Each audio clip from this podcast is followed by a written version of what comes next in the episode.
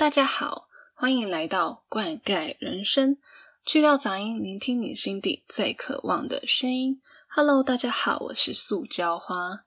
今天这一集呢，想要跟大家聊的主题呢是内向高敏感的世界生存守则。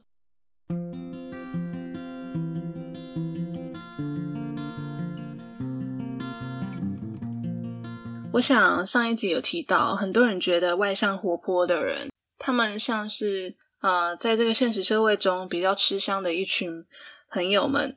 但是呢，内向高敏感有没有他可以发挥的优势呢？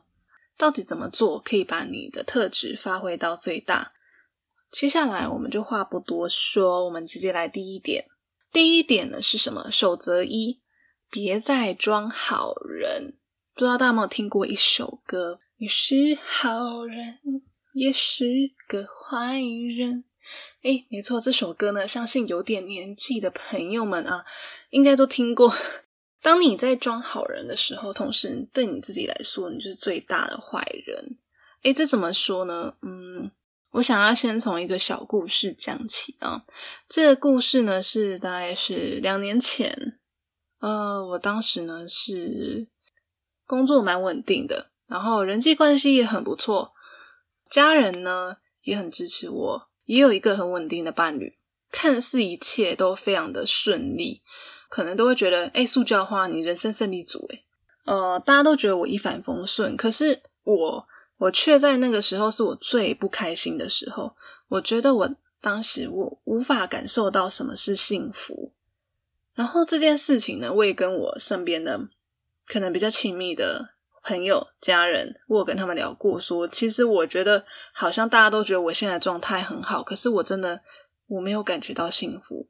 然后大家听完可能会觉得，可能会觉得无法理解。没有啊，你现在状态非常好，那你为什么要一直觉得你现在过得不快乐呢？其实这个问题呢，我也是到了最近才找到答案。看了一本书啊，这本书叫做《高敏感族活出自我的七日练习》，蛮推荐给大家。因为我觉得这本书的内容，呃，其实它点醒我很多地方。我当时很疑惑一个点哦，他在这本书里面有写到，他怎么解释呢？啊，他觉得会有这样子想法的朋友们，大部分都是所谓的好人。这个好人，我要用上引号、下引号来表示好人。怎么说呢？这样的好人呢，懂得配合其他人，察言观色，把别人的心情放在前面，去压抑自己的心情。其实，通常这样的好人们呢，工作呢、恋爱上呢，或是其他关系上，其实都蛮顺利的。那我举个例子好了啊，举例一，今天啊，同事呢跟你说，哎，塑胶花，那个礼拜五啊，下午啊，你是不是礼拜五下午你有空，对不对？哦，对对对，怎啊？怎么了吗？然后你的同事跟你说，哦，那个塑胶花，嗯，我我我想问你，你可以礼拜五下午的时候帮我代班吗？我我有事，我真的有事，拜托你，你是全世界最好的人，拜托你帮帮我。这时候你可能不好拒绝你的同事，你就跟他说，哦，好啦好啦好啦，就帮你一次，就帮你一次，好了好了，我帮你，我帮你。明明呢？你礼拜五下午早就已经请假，准备好爽爽过六日，结果你还是硬下头皮来帮他代班。诶不晓得像这样的情况有没有在各位朋友的生活中发生过呢？好的，举例二。诶牵牛花，我跟你说，我觉得，我觉得就是，嗯，你要诚实面对你的心，然后逃避问题的话，就是问题不会解决。我觉得，如果诚实面对自己的问题，我相信事情会越来越好的。然后呢，你在讲完这句话之后，心里小剧场想说：“哎，奇怪，觉得我刚刚讲的话是不是有点，是不是有点太太过分了？我这样会不会太针对他？他会不会觉得很难过？”你你可能就开始仔细回想刚才讲的那几句话。反刍他，一一的开始过度解释，然后觉得，哎，我刚刚讲的那句话会不会伤害到他？他会不会就是被我伤到？然后我这样会不会太一针见血？我会不会太啊？我会不会太坏了？然后就开始无限的小剧场。可是其实客观来讲，我相信这样子个性的好人们，你们说的话通常都没有太大杀伤力吧？唯一觉得有杀伤力的人只有你，好吗？所以其实书里面他给的建议呢，哎，其实像这样的内向又高敏感的好人们，你们其实可以任性一点，真的，因为其实你们习惯性的去委屈自己，习惯性的去压抑自己的感受，这样子长久下来对你们影响就是不是好的。你可能会觉得，你把你的生活安排的妥妥帖帖的，你也做出了很多的。忍让，然后也配合了很多的人，所以你现在生活状态是 OK 的，非常好的。是的，但是你的感受呢？对不对？你要同时很在乎你的感受。如果你有不开心，或觉得我感觉不到快乐，我感觉不到幸福，那就是真的，好不好？因为其实哈，我觉得我们很多时候，我们习惯用脑袋去思考。像刚才的情况，你用脑袋去做一个客观的推断，你可能觉得各方面都很顺遂的状态下，你应该要感到幸福，你应该要感到快乐。可是我们就忽略了心的感受，情绪不是我们能够随时我要控制它就能控制，它有点像是海浪，海浪有的时候会大，有的时候会小，你无法去控制这个海浪的大小，是不是？这是天注定。嗯，然后真的是不要去在意别人说，哎，你现在有什么好烦恼？你是不满足吧？的确，有些人会这样跟你说。可是，我觉得你自己最清楚你的状况嘛，对不对？OK，我现在就是感受不好，怎么样？我觉得就不用害怕去表达自己。好的，那接下来呢？呃，我要讲的是守则二。守则二呢，要讲的呢是被讨厌的勇气。当你开始去活出你自己的时候，我觉得身边。可能会有喜欢你的人，也有可能会有讨厌你的人。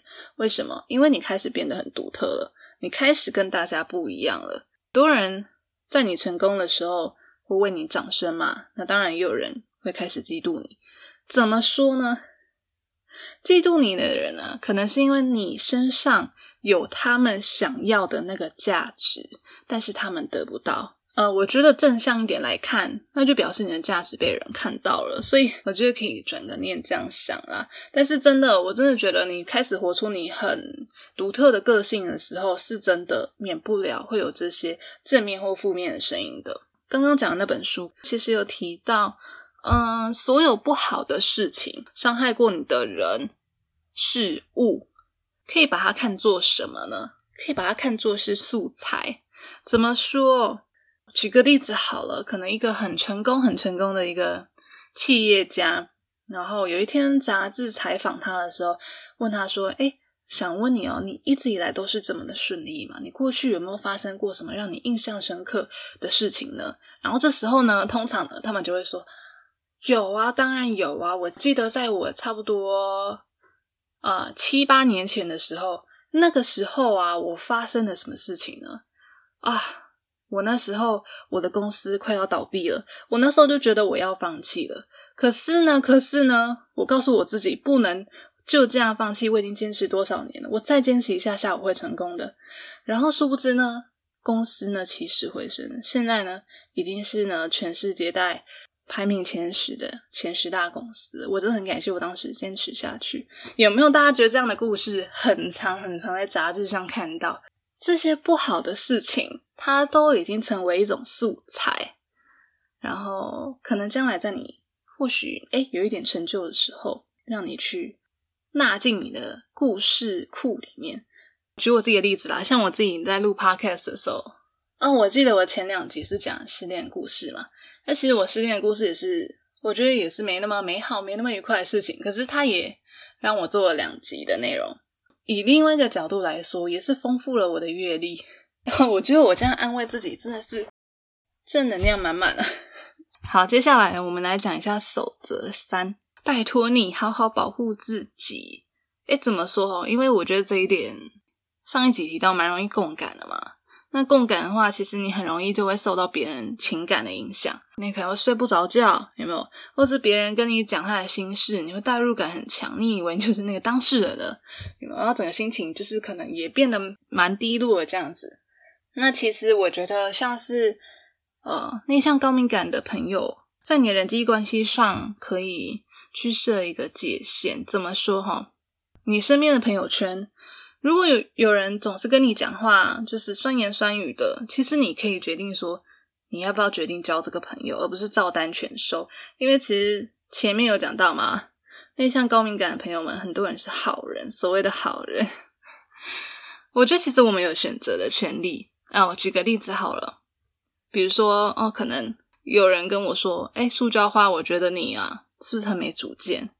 我觉得你没什么目标诶，你知道那个路边的那个野花野草都比你有想法多了。听完之后，你觉得刚才那一段话，对方是很真心真意的给你建议，还是有点采取嗯唾弃你的角度在给你建议呢？简单来说，刚才听完那一段话，这是会让人感觉到有点不爽啊。我即使可以理解到最对方背后的用意，可能是希望你可以。有有点自己的想法，但是他说话的方式跟表现令人感到非常的不快。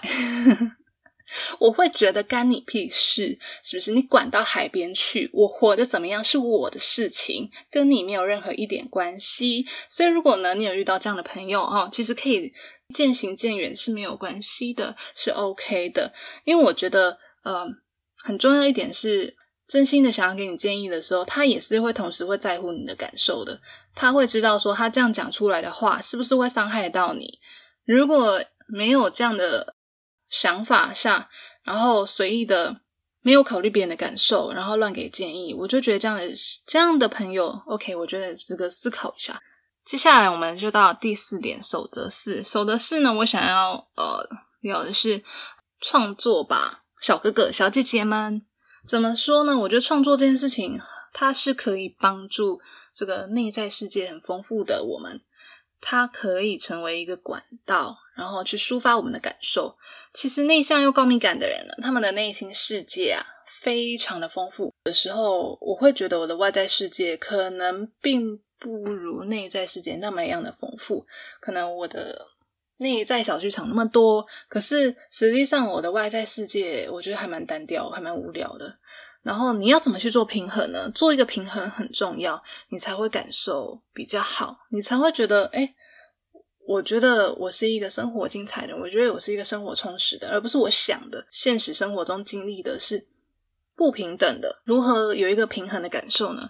我觉得这边要提到就是创作，你要在现实社会中有一个产出。把你内心的小剧场产出出来，它会达到一个平衡。很多人呢会借由，比如说像是言语啊，比如说像是像现在 Podcast 这个频道，它也是我表达我内心感受的一个管道。它的确也帮助我。那或者是像文字方面，像你写作有没有？或者是画画，然后戏剧、剧本、小说的方式，或是影像，非常多 YouTuber 也会拍影片去表达他们的内心理念。或是音乐的部分呢？创作音乐啊，饶舌歌手写歌词啊。其实我觉得我们会越来越享受一个人的时光啊，因为我们本来也就是不太喜欢那么多人吵吵闹闹。但是其实我们也是有的时候会想念团体生活，有的时候也是会想要有人陪，是不是？所以有的时候就会觉得有些孤独，有些孤单。那我觉得借由产出你的作品或是创作呢？这件事情，它可以去吸引到相同感受的小伙伴们，大家互相理解彼此的想法。我觉得这是一个很棒很棒的一个方式。然后它也会让我们的感受比较好，会让我们觉得，哎，我们自己好像没有那么孤单。其实我上一集有提到啊，内向高敏感的人，虽然说我们是少数族群，但是少数族群还是有它存在的一个价值，还是有一个 group。但是我们要自己想办法去找那个 group，因为我知道我们的个性不是那种会像外向活泼的人，非常主动，就是大力挥手说：“哎，我在这，我在这，快来找我。”但是我觉得我们可以用别的方式，呃，去吸引相同理念的人互相靠拢，是吧？或许我们给个暗示，彼此就可以理解。哎，原来你跟我想的是一样的。那其实我最后也要讲一下，我以前看过很多的书，那书的主题像是如何活出自我。我想这件事情应该是很多人关心的，如何活出自我这个主题。那当然，我觉得看到有些书的作者，他可能会觉得说，哎，活出自我方式，当然首先你就是要去走出你的舒适圈，你要去社交、经营人脉，然后你要多去参加聚会，可以参加多少就去参加多少。刚刚讲的那些内容，我觉得有一些，呃有一些符合像内向高敏感的个性，那有一些我觉得其实就我个人经验来说，我觉得没有很很切中，就是没有很适合内向高敏感的人。比如说，好，很多人会跟你说，我觉得你你每次都就是自己一个人，我觉得你应该要多去社交，我觉得你要多去经营人脉，我觉得你要多去参加聚会。可是内向高敏感的人本身就是没有很喜欢去参加很多人的聚会，参加这样的聚会可能会让他有点焦虑、有点压力。他比较适合一对一或是小团体这样一对二、一对三。举我为例，太多人的场合会让我觉得有点压力，可能。不太能够表达出自己内心想说的话，我会害羞，我会觉得 stress 压力这样。所以其实我看到这样的内容的时候，我慢慢的会去发觉说，哎，活出自我方式不是只有主流媒体上所看到的那些方法。内向高敏感的朋友们有其他做法，他可能会比较适合。所以我后来渐渐的，就是觉得说，当我了解我自己的个性之后，我怎么去活出我自己的。我会渐渐的去搜寻适合我自己的方法。我举个例好，我刚刚讲的像是第三点，我觉得要好好保护自己。其实这一点呢，像是有点反其道而行，对吧？为什么呢？因为我觉得这就是个性上的不同，保护好自己的能量反而是更重要的。我觉得刚才上面讲这些。方法啊，守则啊，其实都是我个人经验啦，就请大家参考看看。我觉得每个人的个性不同，在这个世界上，每个人都是独一无二的。所以呢，呃，也期待大家都可以呃发展出一套模式，然后去找出最适合你的生存守则。也欢迎你们跟我互相分享。希望大家都可以把所有你认为诶可能以前觉得没那么好的劣势呢，慢慢的都有一些方法把它转换成优势的部分，然后在这个世界上发光发热。好的，那我们今天这一期呢就到这里啦。希望大家呢可以多多的呃分享，然后跟我交流。欢迎大家到教花老师悄悄话信箱，或者是到 Apple Podcast 底下留言给我五颗星。我们下次见，拜拜。